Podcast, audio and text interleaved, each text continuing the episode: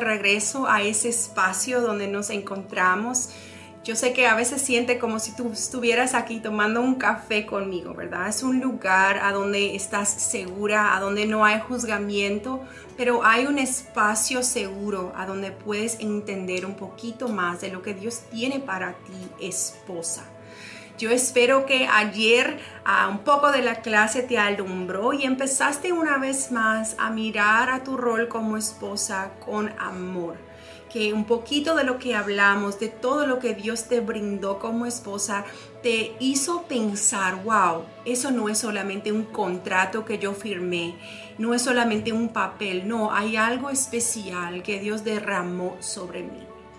Hoy, como dije en la clase anterior, estaremos hablando sobre un tema que se llama engendrando mi esposo. Yo sé que cuando tú escuchaste esto, tú pensaste, yo no soy mamá de mi esposo, yo no engendré a mi esposo y yo no lo voy a crear. Yo entiendo perfectamente que al escuchar esta expresión tú pensaste, ya basta todo lo que yo tengo que enseñarle. Yo sé que es frustrante muchas veces que sentimos que tenemos que desarrollar cosas en nuestras parejas que suponíamos que ya estuvieran desarrollados. Sin embargo, yo quiero adelantarte que esta clase cambiará por siempre. Te repito, cambiará por siempre la manera que tú ves a tu pareja. Un día escuché de una pastora muy especial la siguiente historia. Estaban casados más de dos años y el matrimonio estaba muy, muy terrible, difícil. Decidieron que ya no iban a estar juntos y Dios empezó un proceso de restauración.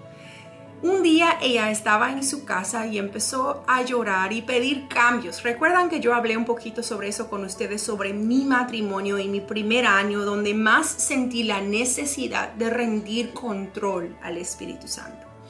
Y el Espíritu Santo empezó a hablar la siguiente frase, hija, tienes que engendrar a tu esposo. En el momento fue como un shock, ¿no? ¿Cómo así engendrar a mi esposo? Cuando yo entiendo que mi función como esposa es un llamado, yo voy a entender también que mi llamado viene con una misión. Muchas veces lo que está dañando mi relación con mi pareja, tu relación con tu pareja, es la perspectiva que yo tengo de mi pareja. Recuerda que hablamos un poco sobre la perspectiva que tú tenías a tu respecto y al respecto de ser esposa en la primera clase. Hoy yo quiero hacerte tres preguntas y yo quiero que tú te enfoques en la visión que tú tienes sobre estas preguntas. Pregunta número uno, ¿cómo ves a tu pareja? ¿Cómo lo ves físicamente? ¿Cómo lo ves emocionalmente? ¿Cómo lo ves espiritualmente? ¿Cómo nada? Yo recibo muchas reclamaciones y murmuraciones por decir de muchas mujeres diciendo, Nat, mi esposo no es el hombre de la casa, mi esposo no ora conmigo, no lee la Biblia conmigo, mi esposo es esto y el otro y el otro. Todo eso es perspectiva de cómo tú ves a tu pareja. Ahora, yo estoy segura que cuando tú te casaste con él, había una otra visión de él.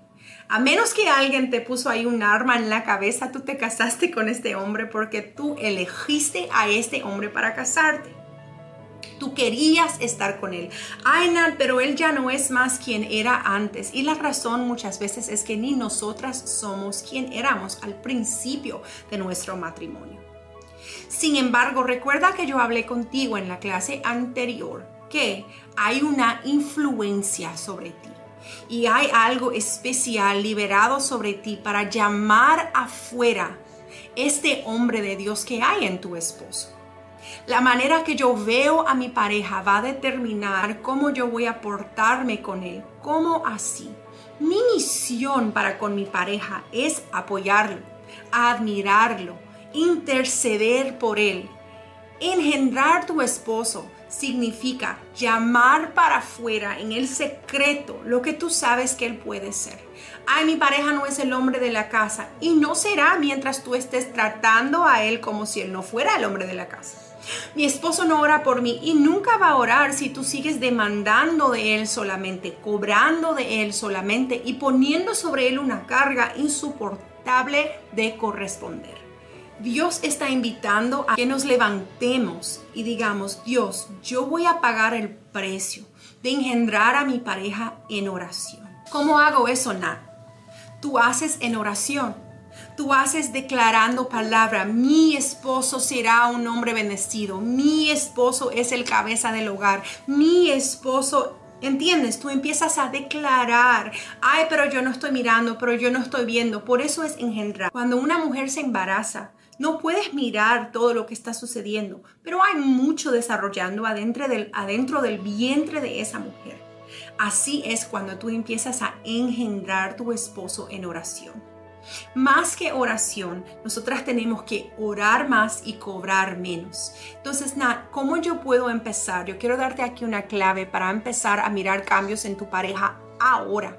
¿Cómo puedo hacer esto, Nat? Empieza a tratar a tu pareja, respetar tu pareja, hablar con tu pareja como si él ya fuera ese hombre que tanto piensas que él puede ser o anhelas que él sea. ¿Cómo así, Nat? Primero, Frustra ahora esas expectativas de Cinderela que tú tienes, porque aquí no estamos en ninguna película de Disney. Nosotras mujeres a veces tenemos que caer en la realidad de que tu pareja no está ahí para hacer todas tus voluntades. Yo sé que es difícil, nosotras queremos casar y muchas veces estamos casando desde nuestra herida. Por eso es tan necesario, en Sorbo de Gracia hablo mucho esto y en Mentoría Reavivar también. Cuando tú te casas desde tu herida, tú vas a casar queriendo tener a un esposo que te complaza, que haga todo lo que tú quieres. Ey, no, estás amando desde tu herida y eso no va a funcionar, eso no va a producir. Entonces, número uno, para engendrar a mi pareja, ya que ya entiendo que mi rol es un llamado, yo tengo que decir, ok, déjame mirar mis expectativas, lo que mi pareja puede brindarme y déjame centralizar y sanar primero. Entonces cuando mi pareja diga, tú no vas a comprar ese vestido, yo no voy a sentir que él me rechazó porque no está haciendo algo, un capricho mío. Tu pareja no es tu padre, no tiene que hacer todo lo que tú quieres y no está ahí para esto. Entonces la primera cosa que tú tienes que hacer para alinearte es entender que hay algunas expectativas que estás teniendo, mi amiga, que no son buenas, que están desde tus heridas y tienen que tener un final. Así que la tarea, una de las tareas es esta. Mira tus expectativas, ponlo en la palabra, pide Espíritu Santo, esa expectativa que estoy teniendo de mi pareja es correcta. Esta visión que tengo de mi esposo, ay, no, pero en ese momento mi esposo me está traicionando, mi esposo me está esto, me está el otro. Ok, eso vamos a estar hablando y trabajando, pero en ese momento, mira si hay algo que tú estés haciendo que está contribuyendo para el nivel que tu relacionamiento está. Si hay una debilidad en el matrimonio, si hay un conflicto, si hay una crisis, yo te aseguro, sin sombras de duda, hay culpa en los dos lados. Hay algo que tiene que ser resuelto en los dos lados. Así que la primera cosa, alinea tus expectativas. La segunda cosa, empieza a llamar para afuera este hombre que tú que tu esposo ya es que el Señor llamó a tu esposo para ser. Mi esposo no es un hombre espiritual. Empieza a hablarle como si él fuera. Empieza a hablar con él. Amor, tú puedes orar hoy porque a mí me encanta cuando tú oras. Cuando tú oras yo me siento tan segura. Cuando tú lees la Biblia conmigo yo me siento tan inspirada. Empieza a decirle, amor, ¿cuál es la decisión que tú piensas que debemos tomar? No, porque cuando tú tomas las decisiones, yo sé que puedo descansar. Empieza a verbalizarlo. Ay, Natalia, pero mi esposo es un loco. Ok, sé tú la persona que va a influenciar para que esa locura salga en el nombre de Jesús. Dios ha puesto en ti herramientas, recuerda, y una unción especial para traer para afuera lo que de verdad está allá adentro. Tu esposo ya tiene todo lo que él necesita para ser el hombre que Dios creó él para ser. Recuerda, tu esposo no te pertenece, él pertenece a Dios. Tú estás ahí con un llamado. ¿Cuál es ese llamado? Ser esta guía, ser este apoyo, ser esta ayuda que fortalece tu pareja. ¿Cuántas veces los matrimonios se están destruyendo? Porque las personas que más están hablando palabras para destruir a las parejas somos nosotras mismas. Él habla algo, ay no, tú no vas a lograr eso. Ay, yo quiero orar, ay no, tú no sabes orar. Ah, el pastor en el servicio dice, busca a Santiago y él empieza a buscar y tú agarras la Biblia de él, ay no, yo voy a encontrar, yo sé a dónde está. Son pequeñas cosas que nosotras hacemos que hacen con que nuestros esposos se sientan disminuidos.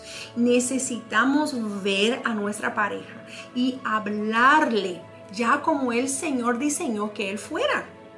Nosotras necesitamos orar y engendrar esto, pero más que orar, mira, oración orar y tener acción en lo que estamos orando. Esto te lo garantizo. Si tú cierras esta clase y empiezas a poner por obra, no me vengas en un día, tres días, ay, nada, yo estoy haciendo y no está funcionando porque por 20 años estás haciendo mal y haces tres días bien y yo no veo salida. No, tú pon por obra, recuerda tu llamado, fortifica eso en tu espíritu y empieza entonces a engendrar a tu pareja en oración, en palabras y actitud.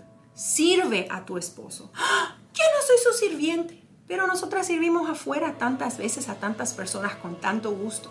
Sirve a tu pareja. Yo sé que eso va a traer un cambio para tu matrimonio. La tarea para finalizar de hoy es haga una lista del potencial de cosas en tu pareja que tú admiras. Yo sé que si tú estás en momento de crisis será más difícil. Pero toma ahí dos, tres días. Pida al Espíritu Santo que te ayude a enfocar en las cosas buenas.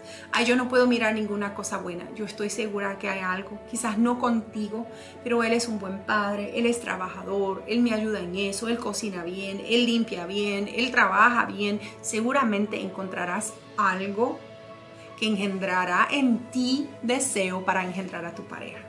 Yo te bendigo con esta clase y nos vemos aquí mañana para la última clase de esta miniserie que se llama Mujeres Posicionadas, Matrimonios Fortalecidos. Dios te bendiga.